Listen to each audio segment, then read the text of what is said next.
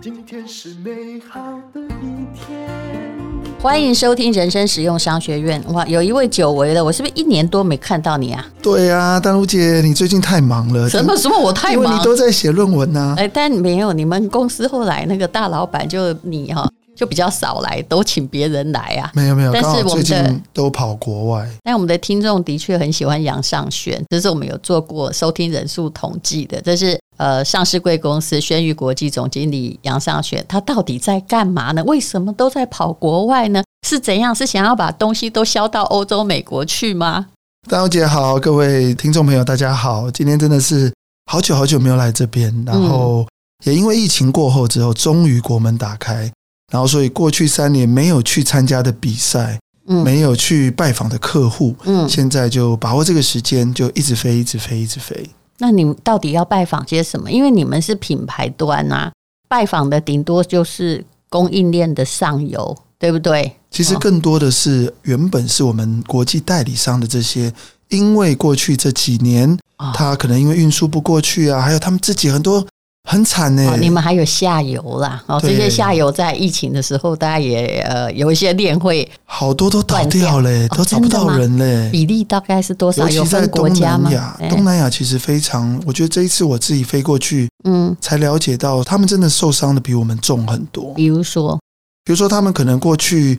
呃，因为他们封城比我们时间更久，对，然后他们的这个影响也都比我们更长。其实台湾其实现在看来很幸福，我们算控制的非常好。嗯、对，我还有在河道那边跑过来、跑过去、跑过来，真正影响就两三个月。说实在，那是哪一个国家影响比较多？你们本来在哪里有经销商？哦，其实我们在东南亚基本上都有，全部都有。那哪个国家受伤最惨重？呃，我们的话是泰国跟越南，其实是受伤非常重。哦、那我觉得可能跟物流有关系。嗯，那所以其实也就这一次再重新的拜访，然后也找寻一些新的代理商。哎，那你其实被倒掉，或因为突然封城了，有的时候哎，公司不见了，货也不见了，款项就没有收回来，会这样吗？也会这样子啊。可是还好，就是我们的掌控还算可以，而且。我们在这过程当中是跟他们很同理的，我们可以理解到他们的困难，然后理解到他们的一些，我们尽量能够协助的就尽量协助。可是现在有些是根本就不再做这一行了，他们整个人生改观，一场疫情对他们的打击之大，然后可以改去干嘛呢？诶，有很多是完全不做这一行了，然后他们可能就是。有时候你跟他们聊天，你会觉得说：“哇哦，原来可以做生意一辈子，因为一场疫情可以改变这么大。”没有，有时候是不是市场的转变呢？他们那一天就在跟我说，越南的人后来大家都直接。改去投机房地产，不是投资哦。哦，好像也是，就是去赚花红，就是那种房子有没有契约的钱能抢到，然后就转手，就变成这样子。其实现在大家带我们去的第二天、第三天都是去看房地产，啊、印尼也是啊，越南也是啊。可是其实说真的，我们这种比较做实业的就比较不懂这些。而且另外一件事情，我发现其实现在跟过去不大一样。嗯，过去呢，你不管是美妆啊、保健，其实都崇洋媚外。对，我有个感觉是每个国家都在国货崛起，其实这个也是我的看法。是哦、嗯，对，就你会觉得说哇，现在他们的当地的品牌正在大崛起。我觉得这其实是有个原因。当然，我们以前哦，在那个开发中国家哦，就是会觉得说，哎呀，欧美的总是比较好，这毕竟是你的心理问题。可是慢慢的你会了解，如果你是一个已经付得起钱的使用者，你会发现说。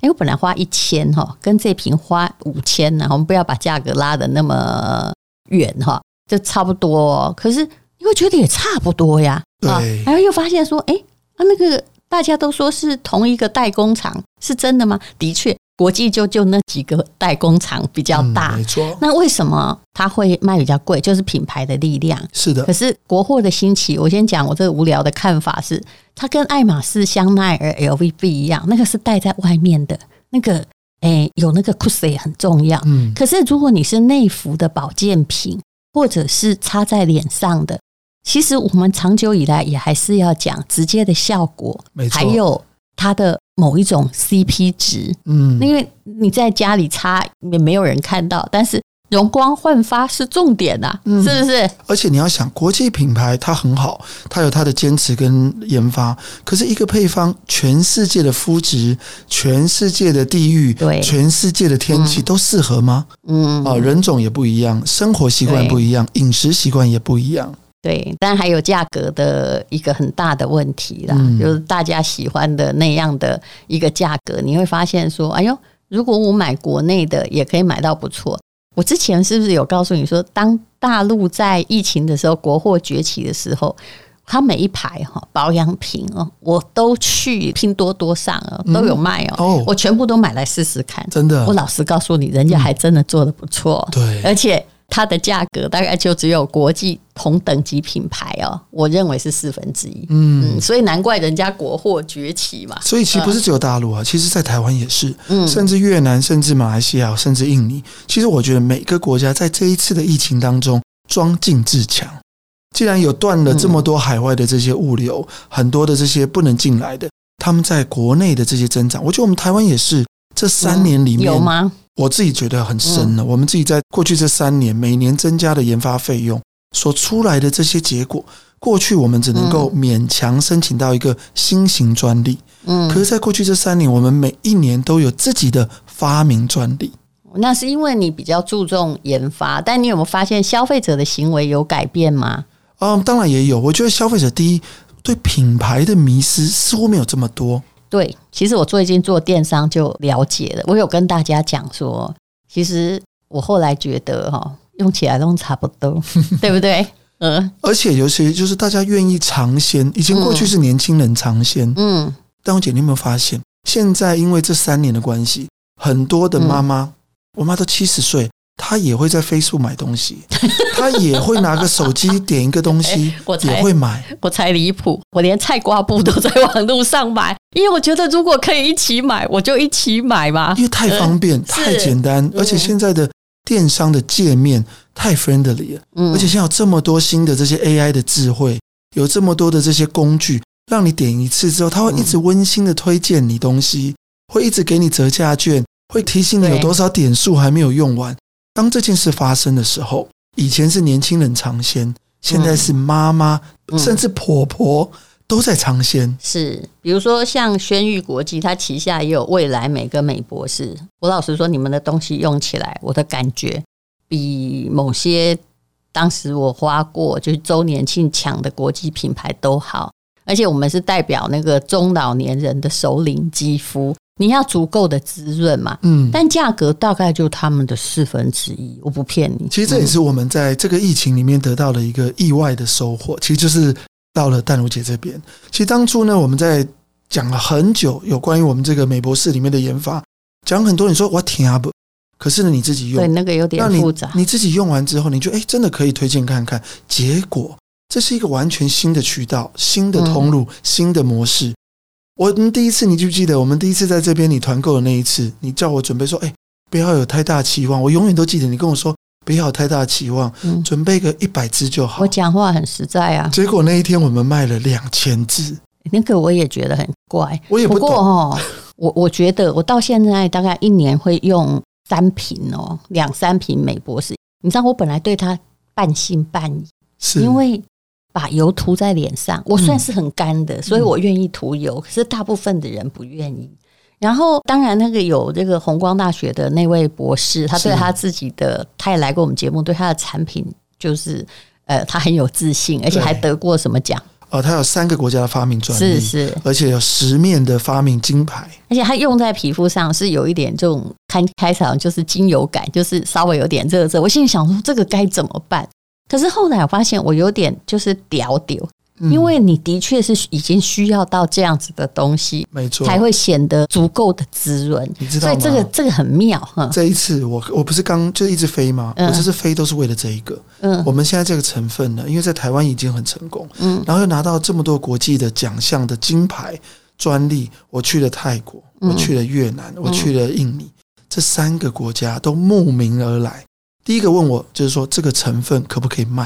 因为这是我们的专利嘛。嗯，然后我坚持不卖。我说你要就代理我的东西，哦、他们考虑很久，不是花了将近一亿吗？哦，怎么能卖？超过十年的研发，是不是？嗯，那这一次我可以看到说，哎，我们对研发的坚持，嗯，终于不是在台湾透过淡如姐还有观众朋友认识他之外，而且我相信可能有些是你的听众，他可能有朋友。像我一个朋友，我们的有一个那代理商，你一说这产品是从我们节目中才红起来的，对对？我觉得绝对是。欸、对，你本来有个精油实验室嘛，对对对对对对，那他们就跟我说：“哎、欸，我说你怎么认识我？”他说：“台湾的朋友寄给他的。嗯”嗯，那我这样问来问去，我觉得就是在这个节目里面认识。其实大家在秋冬的时候可以试试看呢、啊。我本来也觉得用好像把油滴在脸上哈，很奇怪，但是我最近越来越习惯。而且觉得这样才能够对我的皮肤有滋润，否则这种秋冬转变之际啊，或夏秋之际，通常哈，哎，我们这种诶族群可能因为不是那么容光焕发，只要保养品不够滋润，就开始干裂或出问题。所以大红姐，你现在会觉得说，好像是油会会好像要冬天才用，可是来找我们的是越南。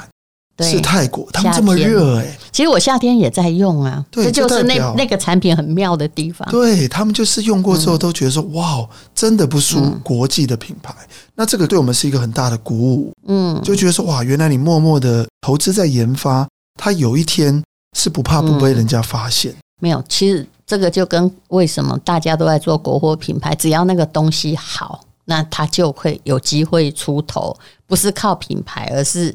可能就是靠实质。那现在这个机会就是，虽然做品牌还是要堆很多钱，可是呢，只要你做得好，你就就能够有一个长治久安的打算。因为人用了之后就会知道好不好了。嗯，像我们，我我自己有很有感觉哦。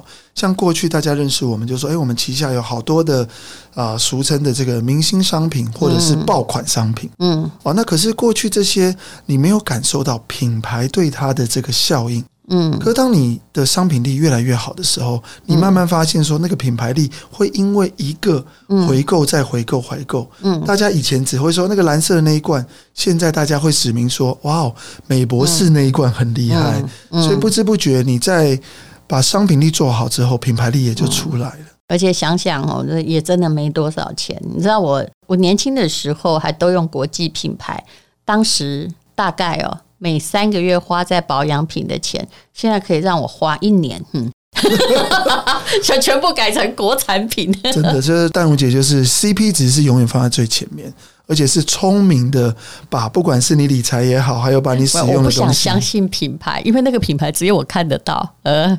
可是说真的，品牌还是需要很多的投资啦。我也觉得这些国际品牌他们在品牌上面投资有绝对它的价值。那今天刚好有这个机会，在后疫情的时代。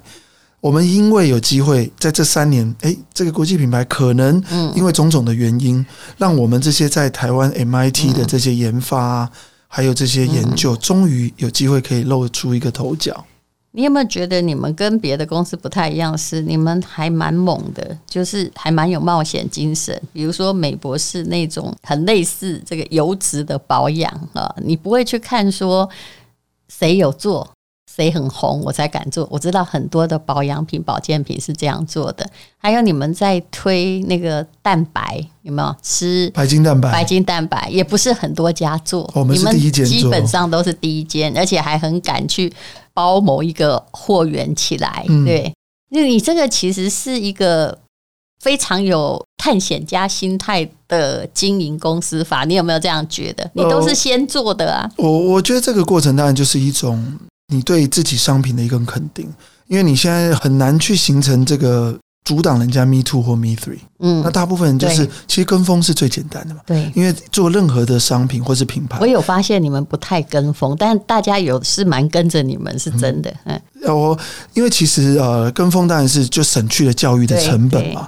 因为所有的行销广告最贵的就是教育它。嗯，那我们愿意投资在这个教育一个新的东西，就是因为我们对它有绝对的信心。嗯，我们有一定要这一个月做好它，我也没有一定要六个月做好它，我甚至一年两年没做好它也没关系，因为它是好的东西。但是你也曾经遇过，有时候真的很难撑下去啊。之前有讲过，把那个会会计的太太，其实她本来也灰，对不对？是是是然后把他请出来说：“现在麻烦你来帮我，大个刀阔斧来砍一砍。”呃，其实也是因为要分工啦，因为其实，在每一个公司，我们也是两个夫妻就这样小小创业嘛。嗯。那以前可能就是十个人、十二个人要做这么多的事情。那当我们在外面拼业绩啊，然后做这么多的这些推广，那内部其实也是很重要。嗯。现在慢慢的就会更了解，说走过这条路，其实内外是很重要的。嗯。一个在外面拼，但安内的这个制度啊、管理的方式啊，还是很重要。大家都在讲说，夫妻是不能共事啊。嗯，呃，是也不是。我觉得在某一个程度，尤其刚创业的时候，其实夫妻一起共事是好事。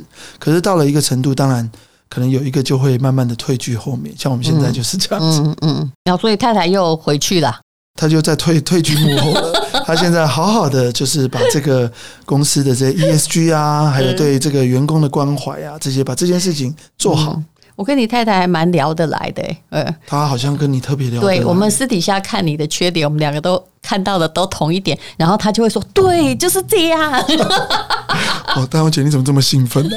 你好像 bingo 的感觉，因为没有你太太，其实看你看得非常非常的清楚。对，他是这个，他也知道你这是冒险家性格，然后你又有一点秀检，所以在很多的时候没有办法做出那种快准狠的判断。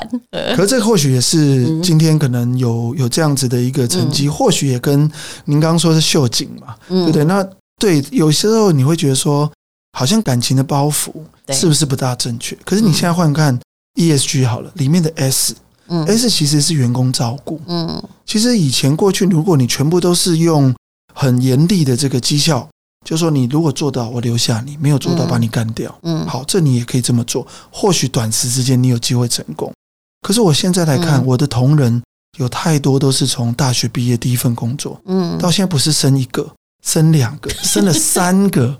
都还在公司。其实你这个企业是蛮仁慈的，嗯。我们创业二十几年来，你知道每一年哦，二十几年来没有一年公司没有新的宝宝诞生，到现在大概已经超过了五十个宝宝，嗯，每年都有宝宝诞生，嗯。那你可以看到这些同仁从啊少女，嗯，从有很多很多的想法，到现在变成主管。可在这一路过程当中，我就常常人家问我们说，到底长治久安，到底是我们行销很会做？很会开发，还是 R&D 很强？如果我最近很多很多的人问我这同样的问题，嗯，我有时候也想了一下，到底公司有什么是比别人厉害的？现在不是很流行三个英文字，嗯，叫 KSF，嗯，哦，就是你的 Key Success Factor，嗯，现在我们在做明年的预算，我们也要求每一个品牌要把它的 KSF 做出来。啊，就是关键成功因素。可是中间那个成功也可以是 Survival，嗯，也就是它也是你活下来的关键因素。那我觉得我自己在想，我们的公司，我我想了很半天，我的研发别人做的也有比我好的，嗯，行销广告做的比我好的太多，嗯，而且在这个业界，我欣赏的、我羡慕的、我崇拜的品牌太多。最后，我唯一可以想到一件事情，可能就是我的员工，嗯，就我的这些同仁，他们每一个人，因为我们也是多品牌嘛，嗯，我们每个品牌都是一个同仁负责，嗯，那他们的这些创意跟他们的韧性。嗯，造就成今天这些品牌在市场上还能够存留下来。嗯，哎，你到底目前有多少个品牌？然后你等一下可不可以诚实的说，有没有死掉过品牌？呃，目前我们算运气好，只有它高高低低啊！真的从来只要创一个品牌没有死掉过啊！诶，其实它一定有它的低潮。那我们低潮里面有两件事，这还蛮了。第一个是，其实这个都要看那个同事。嗯，我们曾经有一个品牌，它是我们最老的品牌。嗯，然后呢，他负责那个同事呢，他很他很用功，很认真。每次我看到他随时加班最久，然后他很认真在做这件事，可偏偏。那几年就是做不起来，嗯，可是他从来没有放弃，而且他也看到别人都在领奖金，他没有领到奖金的时候，那我反而他也没关系，他有关系，他非常有关系，其实就是需要有关系，他有不服输，他就是打死不服输，他会认为他们做得到，我们同样一个系统训练出来的，他就坐我隔壁，他就坐我前面，他坐我后面，为什么他做不起来？你有没有想象，搞不好是品相的关系？哎，所以他一直调整啊，一直改变，结果三年。他有三年的不好，现在他成长最快，而且是很可怕的那个业绩。所以这三年里面，这哪一个哈？哎，我不我不方便说，可是是我们其中的一个品牌，因为它真的是让我看到，我在多数很多时候我们在讲这件事情，我眼泪流，他眼泪流。哦，真的。因为这个过程当中，我们看到那多品牌策略有个好处就是，就是有时候就是那个点抓到了，对不对？而且有时候也可能也是 timing。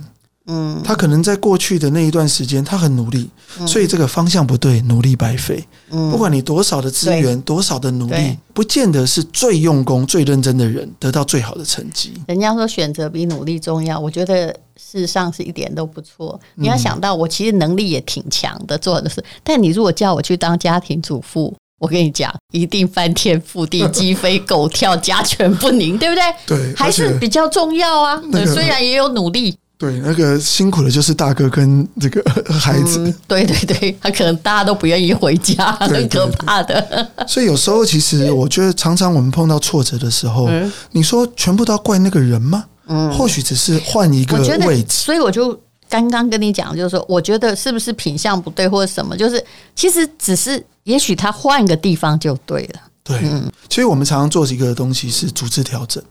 我们组织调整是你现在做这边，我也不会硬要你做这边，然后要你完完全全的承担。嗯，今天我们就问他说：“你要不要换个品牌做看看？”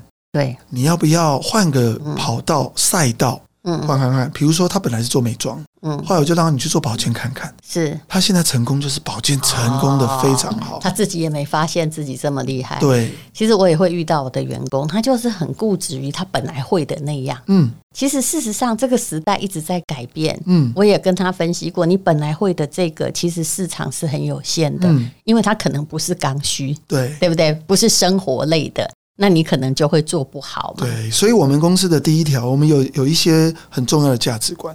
可永远第一条就是拥抱变化，嗯，可是拥抱变化其实对老板是一个很棒的借口，因为当我们是说真的，没有一个老板想要朝令夕改，嗯，可是现在碰到这么多端变化多端的一个。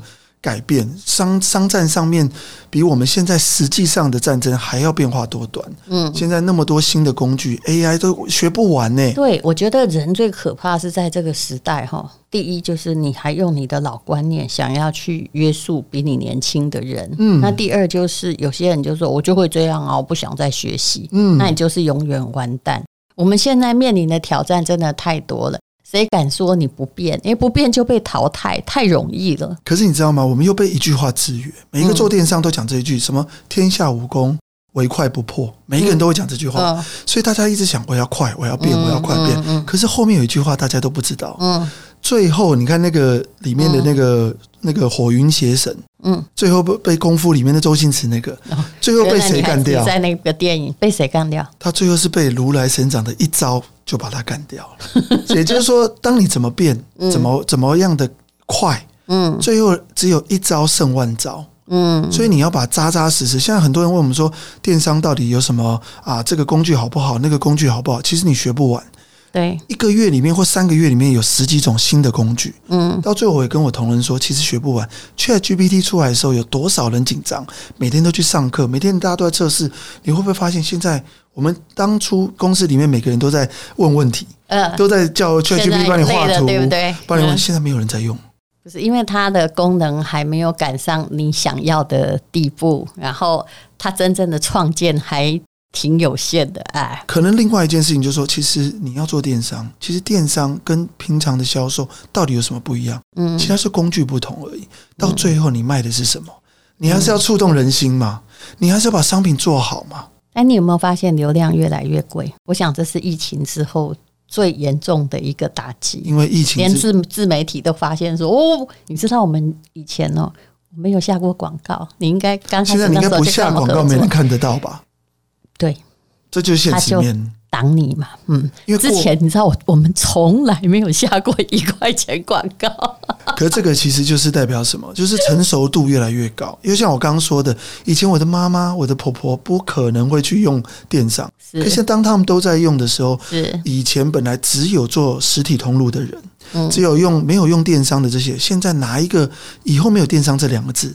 因为现在无商不电嘛，是，就算你卖牛肉干的，对，卖鱼的，嗯、卖菜的，哪一个不做电商？我曾经说，我连菜瓜布跟抹布我都还上电商买，因为我觉得这样最快啊。对啊，所以以前是可能一千个厂商在用这个工具，嗯，现在不是一万，嗯、现在是一百万个在。现在电商就是商了，嗯、对，所以以后可能就没有电商这两个字。是，好的，电商面临很严峻的考验，但是这也是唯一可能的市场，嗯、对不对啊？因为我们又不是做餐饮业的。其实餐饮业现在没有 Uber 怎么活？当然，你看我家怎么活？我家方圆百里哈，不百里，方圆五百公尺内没有任何一家，连 Seven Eleven 都没有。那到底怎么活？就是冰箱里面都是预制菜啊，嗯、就是那些预先做好菜。我跟你讲，自己煮起来也挺不差的。嗯，呃，我现在非常热爱他们，因为那个疫情造成了我们的简居倾向啊，自己在家里吃。啊，又省去了餐厅运营成本，其实成本低耶，而且吃得好又自在。对啊，所以现在说的改不了了。嗯，它里面都会规划二十五 percent 来自于 Uber Eats，虽然那个毛利很差，对，可是另外二十 percent 大家都在做什么？嗯、在做冷冻食。对，这就是这三年培养出来的新的一个。所以说，餐厅不能做电商，嗯、哪一个餐厅现在不做电商，一定会完蛋。呃。就是再来个疫情，你就整个被摧毁。所以当然啦、啊，就是这也造成我们有很多很多的选择。就只要这个市场很多人进来，那它东西就会越变越好。嗯，以前你只要讲到冷冻，你会觉得很难吃，对不对？没有，现在真的很棒嘿。所以你看啊，过去记不记得戴宏姐三年前我们在讲双十一？我记得你跟我讲那句话：我们这边不用做双十一，是我们这个呃，我们的这个观众不认识双十一，他对双十一无感。这是你第一次，我记得三年前对。我来这边，你觉得很奥妙，对不对？对，然后我现在也可以告诉你，在我们这边打双十一没有用，我们是日常消费者。可你知道吗？现在不小心哦，双十一变成什么？就像 SOGO 跟星光三月的周年庆。嗯，所有的人，包括您刚刚说的这些餐厅啊，这些卖冷冻食品的，现在据我所知，所有的人都在准备双十一。其实就是找一个大拜拜的节日，一起来便宜的卖东西没？可你可以想象吗？三年前大家认为双十一是一个大陆发明的玩意儿，没有，那我都差不多五年前，其实三年前已经很热了。对，可是现在你会发现，今年可能双十一是无比热闹。对，但是你要看哈，我们公司的电商也有报表，嗯，我可以告诉你，五穷六绝，我们不穷不绝。但是真的很夯的那个季节，所有的厂商一起想要挤进来的时候，反而分到的资源有限。为什么？嗯、为什么我说没有双十一？因为我们每个人每个月可以花的钱是有限的。是的，如果你一堆人只在那时候的时候，你就是来抢一个红海，嗯，呃，就僧多粥少了。因为你不可能到了中秋节多了一点点奖金，然后就来个大开杀戒嘛。所以其实我认为啦，平常的打底更重要。可是也换一个角度想，为什么这么多厂商现在那么？重视双十一，其实不是因为它周年庆特别便宜，或是业绩特别大。嗯。其实你会发现有很多东西，一整年来，它被你看到这个广告、那个广告，听到这个人讲这个、那个人讲个，他一直下不了手。嗯，所以双十一其实另外一个角度是，他是新客，他能够第一次去体验你这个商品，他就是在鼓励这个消费。可是像大陆的双十一，也就没有像之前哈这么什么半夜在抢啊，或什么这么热了，因为大家。一个东西节庆久了之后，它会回归它自己需求的基本面。嗯，嗯对，所以我们现在也是觉得说，双十一它应该要更健康化，它不应该给地球造成这么大的负担。嗯，所以双十一不是应该是最超值的时候。我台湾我觉得还很好，我们的购物品性很好。大陆的双十一，你知道到什么地步吗？那个衣服卖出去，因为我很多朋友就也是上市公司嘛，嗯，衣服卖出去好高兴啊，做了十亿，退了五亿啊。还有他们的那个，诶，因为我跟那个珠宝商人很熟嘛，我问过珍珠的那边的整个商场的所有的批发商，大概他们自己也在做直播啊，呃，卖了一亿啊，退了五千。我跟你讲，这算少的。像那个翡翠的那边的商人，因为这是不同的区域的事情啊。有一年，我个朋友卖了三亿。你知道退多少吗？百分之八十！天哪！所以你现在怎么活？而且那个费用啊，是商家要负担的。嗯，虽然他们快递费便宜，所以我就觉得说，有时候你这样鼓励大家这个热潮抢购，那是因为台湾的朋友非常高级，好吗？嗯，我觉得这个跟的也是慢慢的。我没有说任何人低级，但是我们的退货率真的是低的。嗯，那你知道为什么？因为你很严选。我认为很多人都想要来大荣姐这边介绍自己的品牌啊，介绍自己的商品。嗯，可是我自己的体验这三年来，嗯，你不是每一样的东西都收，你一定会自己先体验过，你自己觉得说，哎，这个呃真的是对消费者是有优惠的，而且真的有感的，你才会让他上。对，但是如果是我们这个脸书也有贩售的，一定是这种状况。你真的不记得美博士？我也打过枪，有啊，觉得那什么油怎么用，还是用了之后我觉得还不错，有没有？没错，呃、其实要，因为你真的是一个很挑货的人，所以你一开始你会对很多有疑问、疑问、疑问，而且你问的每一个问题都是很多人难以回答。嗯，好险，这个是我们花了十年的研发，没有一个问题我应该回答不出来吧？是，好，那大家就可以。你现在该不会是要讲双十一吧？现在录音的时候还很久啊。我们还是没有双十一哈，对，因为刚刚今天的那个 稿子上面有说我们要聊一下电商的动态嘛。好，那就非常谢谢杨尚学，我们也很久没有看到他了。那至于他要提供什么样的，那你自己说吧，啊。嗯，其实他一向是很大方的啦，就愿意提供一个很优惠的价格给就惯用者跟新使用者。其实我差不多一年没有来，那我也觉得说，在这边我常常看到从这边的回购真的是非常的多，代表淡如姐的这个听众朋友真的很喜欢我们旗下不同品牌的商品。所以呢，今天啊难得又回来啊，我们一定会借由这次的机会，把公司最好、最棒，而且是最多人这个反馈。啊，回购率最高的东西，在这边给大家一个最优惠的价格。是，好，我们相信他的诚意，请看资讯栏的连接。还有呢，呃，我们通常没有办法贩售太久，因为会伤害到人家本来电商网站的价格，所以就请大家呃，你你可以慢慢买哈。当然，万一那个连接消失了，就会到我们的厂商的官网去买啊。谢谢大家，谢谢大家，谢谢淡如姐。今天是勇敢的一天，没有什么